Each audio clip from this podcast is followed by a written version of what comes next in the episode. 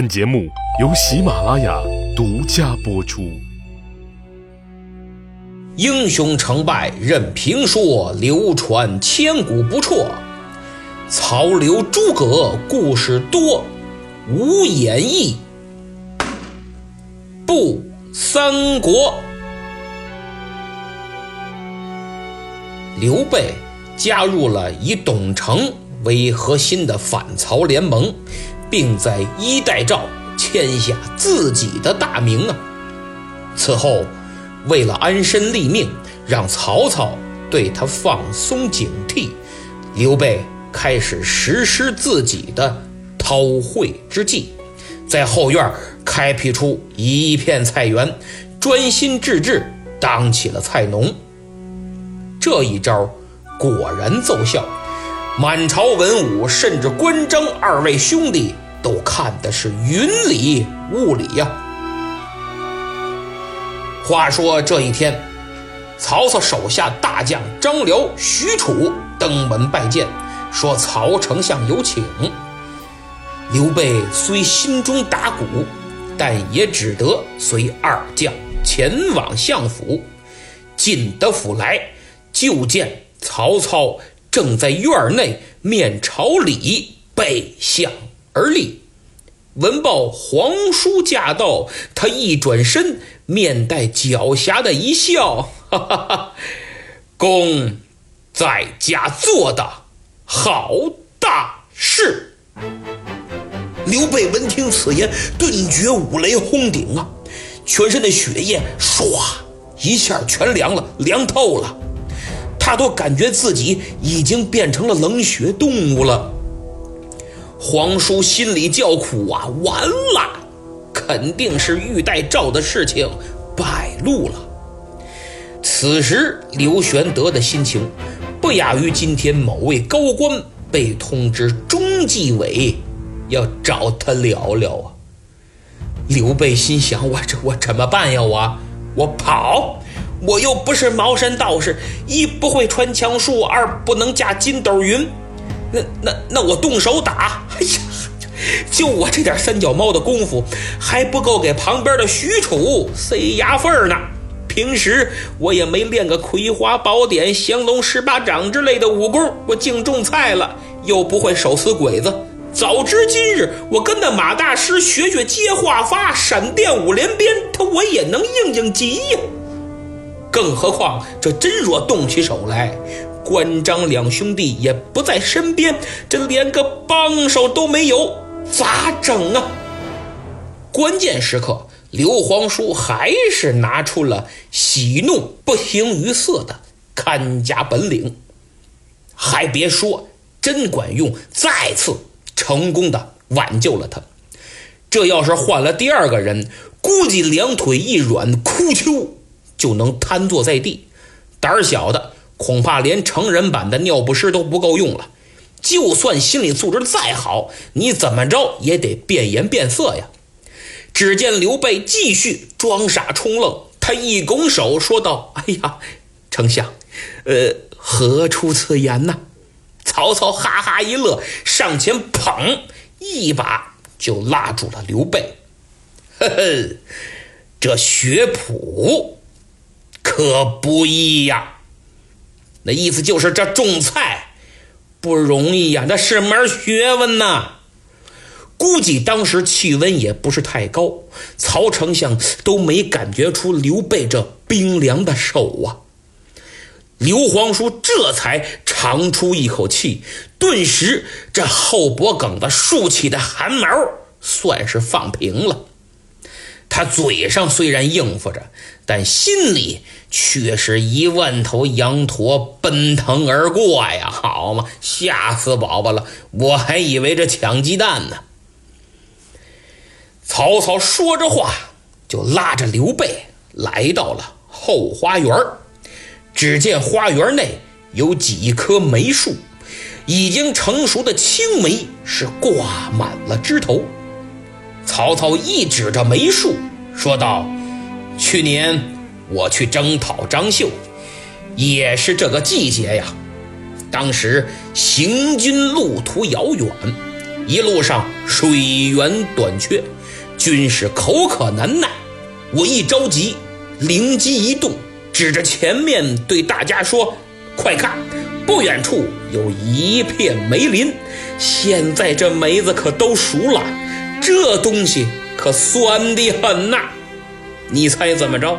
大家都被我说的是满口唾液顿生，立时就不渴了，士气大振，还打了个大胜仗呢。曹操此言不虚啊，不是吹牛，确有其事。历史上还有个著名的典故，叫“望梅止渴”，讲的就是这段故事。现在嘛，很多创业的老板也把这招学去了，只不过学走了样把梅子换成了大饼，望梅止渴学成了画饼充饥。如果你不够吃，不要紧，立马再给你炖一锅浓浓的鸡汤，这叫干稀搭配，包你上套，防不胜防啊！刘备呀，可没那么容易上套。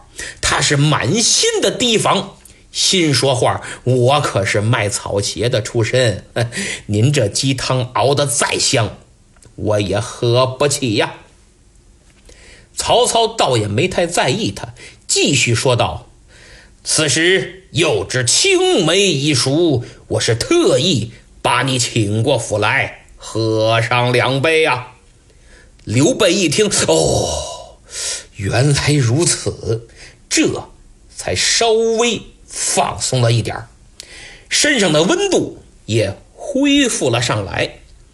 说话间，二人来到了花园正中的凉亭，只见凉亭中已经放好了煮酒和青梅，梅子青青，煮酒飘香啊！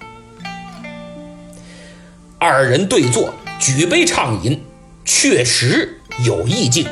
嘿，就我这平时这八二年的拉菲，配点毛豆的主，跟人家曹刘二位高级干部比起来，真是天壤之别呀！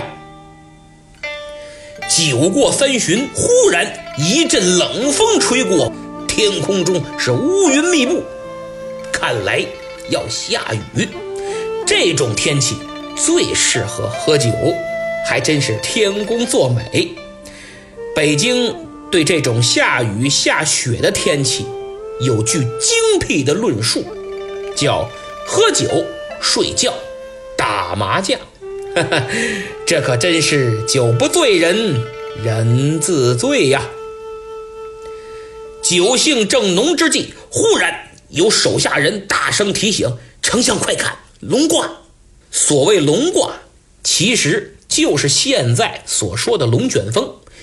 古代人缺乏天气常识，见到龙卷风，都认为那是龙王在倒挂溪水，而后好行云布雨，所以叫龙卦。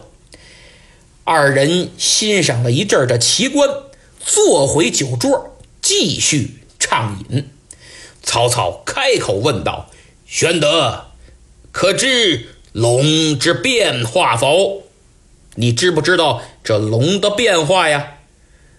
刘备心想：得了吧，我还是装傻吧。今天要想全身而退，就得发誓把装傻进行到底。刘备回答说：“未知其详。”嘿，就这四个字，满满的全是说话的艺术。你要说你完全不知道。那就显得太假了，反倒引起曹操的怀疑。你要是说知道，那曹操必然让你说出个子丑寅卯来，你滔滔不绝，挺痛快，显着明白有文化。殊不知言多必失。面对曹操这样的人物，少说为妙，以免祸从口出。所以刘备故作一知半解。等待对手出招，只有对手出招了，你才知道如何拆招。捧着对手说：“让他先亮底牌。”曹操一听，洋洋得意，继续往下说：“龙之变化非常之妙啊！它能大能小，能生能隐。大则星云吐雾，小则隐界藏形，生则飞腾于宇宙之间，隐则潜伏于波涛之内。方今春深，龙乘时变化，由人得志而纵横四海。龙之为物，可比当世之英雄。曹公此言，就是说龙的变化非常奇妙，大的时候可以腾云驾雾、呼风唤雨；小的时候可以隐藏起来，让你看不到它；可以横行宇宙之内，也可潜伏在波涛之中。现在正是春天，也正是龙乘时变化的季节，好比是人在得志的时候纵横天下，所以龙的这种能屈能伸的特性，可以比作现在的英雄所应该具备的特点。这龙啊，一直作为中华民族的图腾所在。流传了几千年，而曹操的这段总结可谓是精妙至极。其实，青梅煮酒论英雄作为整部《三国演义》里最为精彩的对话，也正是从这段曹操对龙的总结开始的。现在，让我们客观的看待一下当时这二人的背景。曹公此时正是踌躇满志、胸怀天下，而刘备则是谨慎小心、韬光养晦。一个是生龙，一个是隐龙，高下立判，不言自明啊。纵观中国历史，能把龙之特性运用自如的，都是一时豪杰，从而。在历史上留下自己浓墨重彩的一笔。要知道，历史几千年，无数人物如过江之鲫，能够留下个名字就已经非常了不起了。百分之九十九点九九的都是你我之辈呀。当然不必遗憾，有时候做个吃瓜群众也挺好的。虽英雄辈出，但也是仁者见仁，智者见智。为了使大家更能够理解，我就举一个中国近现代史上能把曹操总结的这句话运用到极致的典型范例。首先声明，纯属我个人的一家之言。一八九三年十二月二十六日。一个人出生在湖南湘潭韶山冲，这一年是农历的蛇年，而蛇在属相中也叫小龙啊。一九二一年，伟大、光荣、正确的中国共产党成立，这个人参加了嘉兴那条游船上的十三人会议，在一系列失败的起义之后。面对当时政府的重重围剿，中国共产党跋山涉水，战略转移到了陕北。这个人，在残酷的斗争中确立了自己的领导地位。面对日本军国主义的战车，他提出了共同抗日，毅然把自己的军队编入了当时政府的编制。这才有了国民革命军第八路军和新编第四军。一九四五年，这个人又不顾个人安危，前往重庆赴会鸿门宴。一九四九年，还是这个人，在面对张治中前来谈判，提出划江而治之时，气势恢宏地写下了“虎踞龙盘今胜昔”。天翻地覆慨而慷，一将胜勇追穷寇，不可沽名学霸王。之后，百万雄师过大江，青天白日旗在南京总统府徐徐降下。最后，委员长远赴宝岛，这个人则庄严地登上了城楼。再次声明，我只是举一个能把曹操这句话运用到极致的典型范例，顺便温习一下中国近现代史，没有别的意思。至于怎么品，那是您自己的事儿了。现在继续咱们的三国。自从刘备进得府来，先是虚惊一场，又是讲了个成语故事，现在。喝着酒，吹着龙，他曹操到底几个意思？如果你觉得这就是一顿普通的酒局，好似我们平时坐在地摊上吃着五毛钱的烤串，喝着十块钱的二锅头，谈着一亿五千万的生意，那您可就想少了。因为紧接着曹丞相抛出了。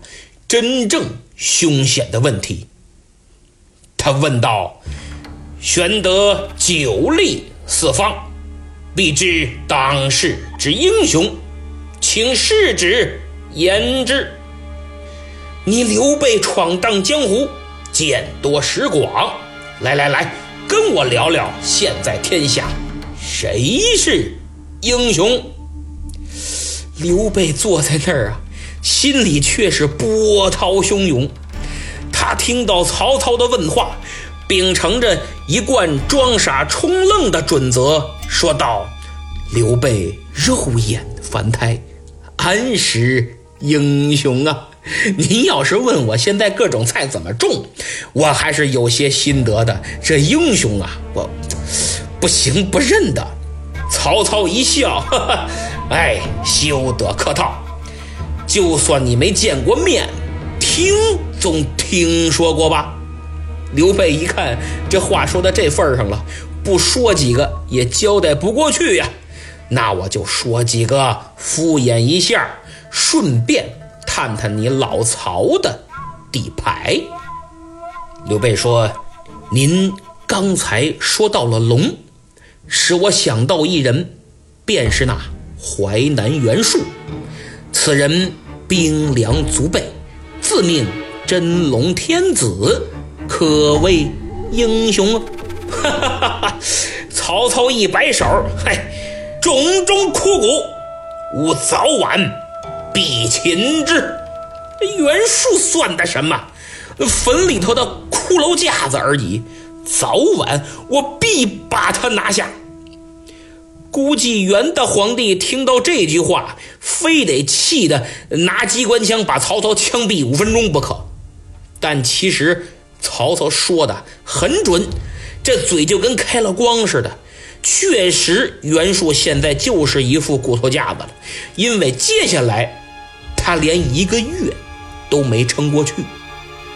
说完了袁术，刘备又说道：“那河北袁绍。”四世三公，门多故吏，今虎踞冀州之地，部下能事者极多，可谓英雄。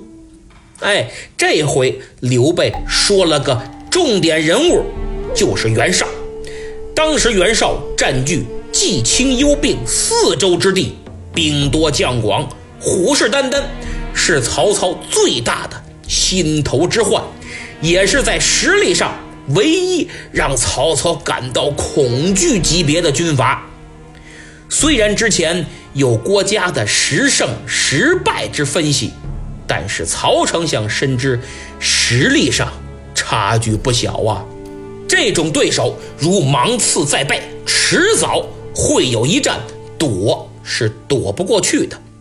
因此，正确客观的看待分析彼此的长处和短处。是制胜的关键所在，正所谓知己知彼，百战不殆。下面，我们就来听听曹操是如何分析对手袁绍的。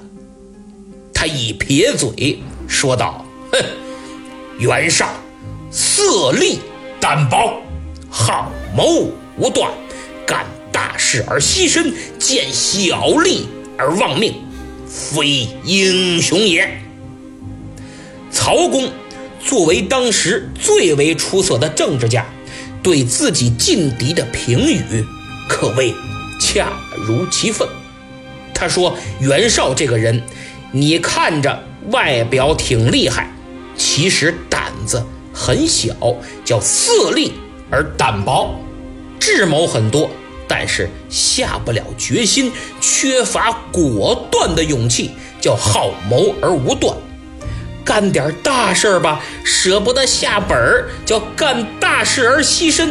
可为了眼前这点利益，又不顾身家性命。”叫见小利而忘命，如此目光短视，这种人成不得英雄。各位，这几句听着熟不熟啊？你仔细品，身边的朋友、职场的领导、合作的伙伴、工作的同事，你把曹操对袁绍的评价作为标准，挨个量一下，保准。你会有新的发现，也会有一种茅塞顿开之感。所以说，读史能让人清醒，绝对不是简单的看热闹。要是图放松，您最好听听德云社去；否则，在我这儿，您是越听越兴奋，越听越明白。曹操就把袁绍看得很明白、很透，入骨三分呐。事实也证明，袁绍没有辜负曹丞相的这番评价。在接下来的世纪对决中，他用自己的实际行动，把这几句评语展现的是淋漓尽致啊。那袁绍也不行，刘备就只能继续说：有一人名称八郡。威震九州，这刘景升可谓英雄。景升就是刘表的字。刘表当时的地盘是荆襄九郡，就是湖北的大部，势力非常雄厚。曹操仍旧不以为然，哈哈，那刘表虚名无实，非英雄也。就是刘表这个人好慕虚名。算不上英雄！有一人血气方刚，号称江东领袖孙策、孙伯符，可谓英雄。那孙策借父之名，非英雄也。孙策就凭借他父亲孙坚的名望，顶多也就是个富二代。那益州刘季玉，可谓英雄。哼，刘璋。守护犬儿就是看门狗而已。估计刘璋听到这句话，都得气得过来，得咬曹操几口。刘备一想，这都不算，那那我再划了几个再说说吧。那张绣、韩遂、张鲁等辈皆如何？曹操放声大笑，哈哈哈哈哈！此等皆碌碌小人，何足挂齿啊！其实刘备刚才提到的所有人，都是割据一方的军阀势力，大汉王朝的江山都把持在这几个人手里，曹操是一个也看不上。那刘备呢，在心里。他对这些人的真实看法到底又如何呢？一句话，英雄所见略同啊，就是他跟曹操的看法呀，基本一致。虽然刘备势单力孤，但其实他也并没有把这帮人放在眼里，就像我一样，虽然每个月挣的。都是扯统计局后腿，都快扯到脚脖子的工资，但并不妨碍我在诸位听友跟前儿指点江山的勇气呀。顶多人家曹操和刘备那叫实事求是，我可能是意淫。再说，我时不常还跟首富马老师通过某宝做生意呢，我骄傲。言归正传，大家注意了没有？刘备虽然说尽了天下势力，唯独没有说坐在对面的曹操曹丞相。这是为什么呢？我个人觉得，这恰恰就是刘备装傻最高境界的体现。诸位想想，如果刘备上来就说啊，天下英雄啊，哎，那还用问吗？就是曹丞相您呢，这就太假了。以曹操的奸诈，这种小儿科的套路，就属于直接把天聊死了。曹操的第一反应，肯定是：既然我曹操是英雄，那你刘备天天种菜是什么意思呢？这不等于告诉曹操我在装傻吗？而且还暴露出在心里你一直把我视为头号对手，这种示弱的手段呀，太直接了，太傻了，太过了，没把握好度。此时最为恰当的方法，就是刘备这种顾左右而言他，营造一种我真看不出谁是英雄的真傻氛围。要知道，刘备在东汉末年这个弱肉强食的乱世几番闯荡，先后委身于吕布、曹操、袁绍和刘表。借荆州取西川，从众多的军阀中脱颖而出，建立属于自己的王图霸业。与曹操、孙权鼎足而立，靠的就是超高的情商和政治手段，没有半分侥幸。这个时候的东汉，犹如一千七百年后的民国。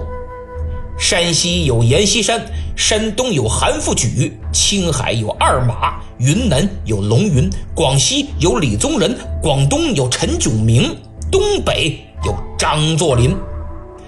他们分疆裂土，称霸一方，哪个也不是凡夫俗子呀。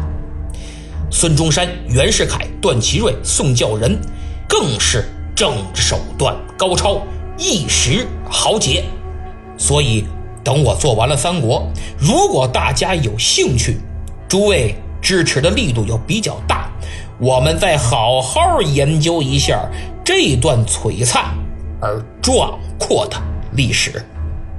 在这里，只是为了举例说明一下我的观点，目的是请大家不要非左即右的看待某一个历史人物，他们活跃在当时的历史舞台。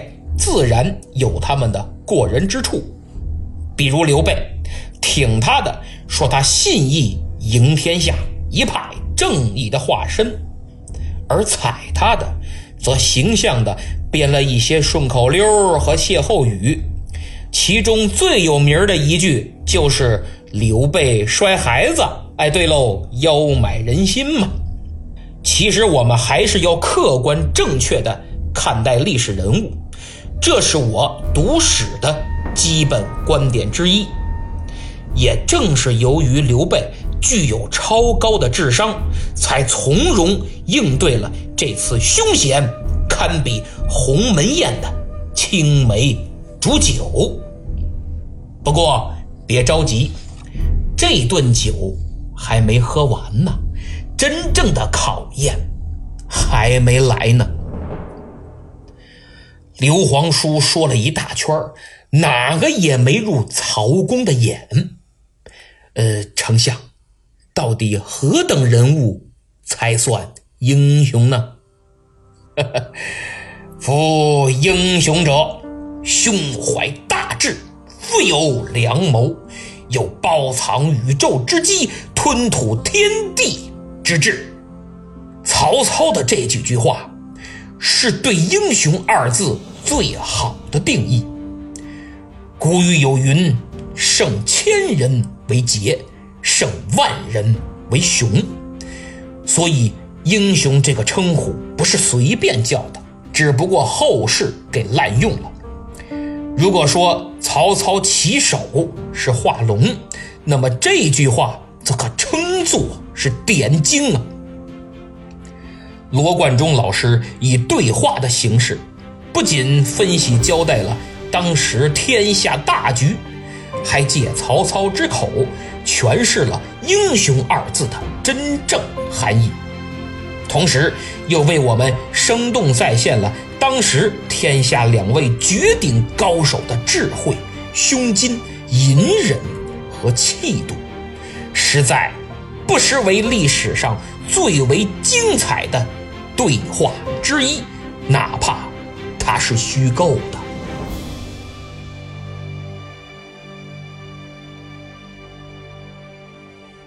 如果你认为到此已经足够精彩了，那就错了。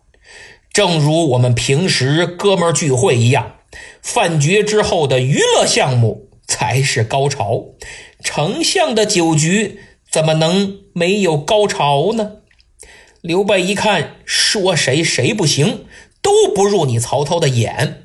那么，既然你也把英雄做了定义，就问道：谁能当之？就是依您看，谁才算英雄？曹操用手一指他，然后又指了指自己：天下英雄，唯使君与操耳。能称得上英雄二字的。就是你和我，此言一出啊，刘备再是装傻的绝顶高手也装不下去了。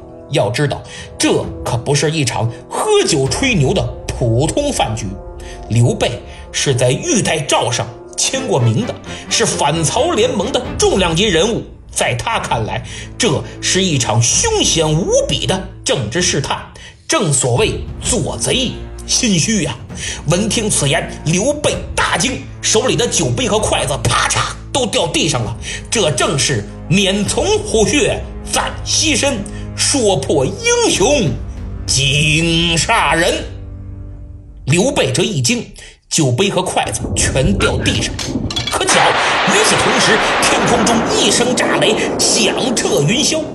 刘备曹操识破自己，急忙借此掩饰。哎呀，好大的雷声啊！吓死我了！看给我吓的，这这这筷子都掉地上了。原文是一阵之威，乃至于此。一阵之威，乃至于此啊！那都是这炸雷闹的。曹操笑道：“呵呵，大丈夫。”也怕雷声，刘备反应过人，答道：“圣人言迅雷，风烈必变，安得不畏？”就是孔夫子听到炸雷都变颜变色，何况区区我一个刘备呢？后人赞道：“巧借闻雷来掩饰，随机应变，信如神。”至此。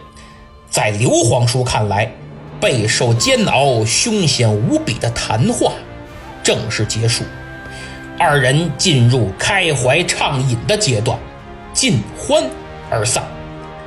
后人对这段故事有无数种版本的解读。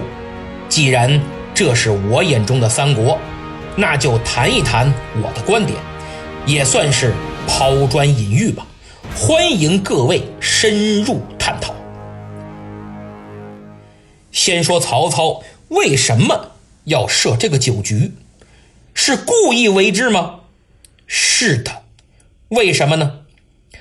曹操把刘备从徐州带回许都以后，时不常的就请刘备到府里来饮酒，因为他俩住隔壁。这次为什么是有意为之呢？我们先要看大背景，前文书我们交代过。朝廷各种势力暗流涌动，曹操在许田设围僭越之后，汉献帝决定放手一搏，反曹势力活动频繁。即使董承等人活动再隐秘，当时曹操耳目遍布京城，不可能滴水不漏。纵使曹操还没有拿到实锤的证据，但应该已经嗅到蛛丝马迹。而刘备是这两股势力都比较看重的，都是想争取的，这是其一。其二，请大家注意一个细节：当时去请刘备的许褚、张辽二将不是自己去的，而是带着数十人。这是个重要而关键的细节。如果是普通的酒局，随便派几个人去请刘备就可以了，何至于动用两个一流猛将，还带了数十人？而且我想，这数十人一定不是随便找的，一定是精挑细选的。如果大家看过电视剧《潜伏》，最后一集中有这样一个情节。就是新年之夜，最为老谋深算的吴站长派一帮特工去见余则成。见了面之后，没几句话，特工就让余则成把武器给交出来。站长命令，请你马上去一趟。什么事这么急啊？不知道，站长要见面跟你谈。跟你们一块走？对，站长说马上。对不起，副站长，请你把武器交出来。为什么？站长会和你解释的。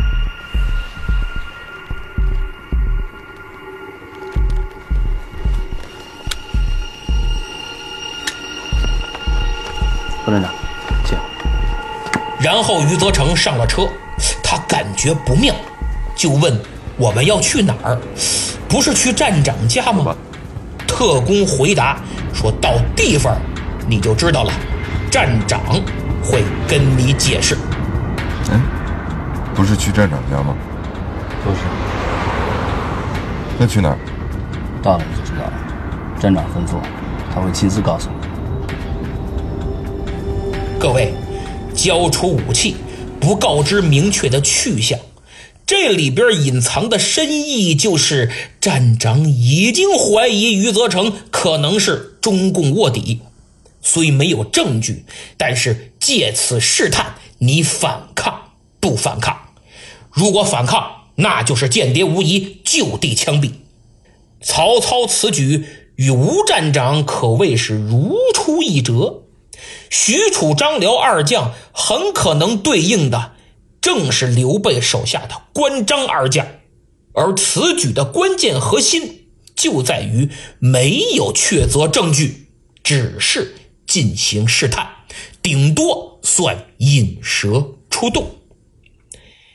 说完了酒局，我们再说，在曹操心目中，刘备到底是不是英雄？答案必然是肯定的。曹操与刘备相识多年，从当年拜卢植为老师。混迹官场，到积极响应十八路诸侯讨董卓，再到徐州来回反复的结盟，期间与曹操多有交集。虽然几经波折，委身示弱，这刘备年近四十还没混出个模样，但是在慧眼识英雄的政治家曹操眼里，任他如何示弱装怂。精心掩饰，也早就看穿了他的政治抱负。哎，你骗骗普通人还可以，骗曹操嫩点儿。正所谓英雄惜英雄啊。古龙说过，高手过招不用出手，站在那里都能感觉到他的杀气。其实说的也正是这个道理。所以。曹操并不会因为刘备暂时的落魄而将他忽视。那么问题来了，曹操已经意识到刘备有能力成为自己的对手，荀彧等谋士也都几次建议尽早杀掉刘备以除后患。可曹操为什么就不杀呢？反而还进行这样一番试探？这种试探有意义吗？咱们先讲为什么不杀刘备？总的来说，曹操还是真心希望能把刘备这样的人收为己用的。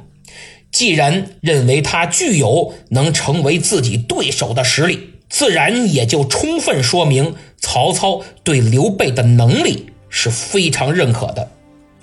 而且曹操此时也正在用人之际，四周强敌环伺，多个能力出众的帮手是难能可贵的。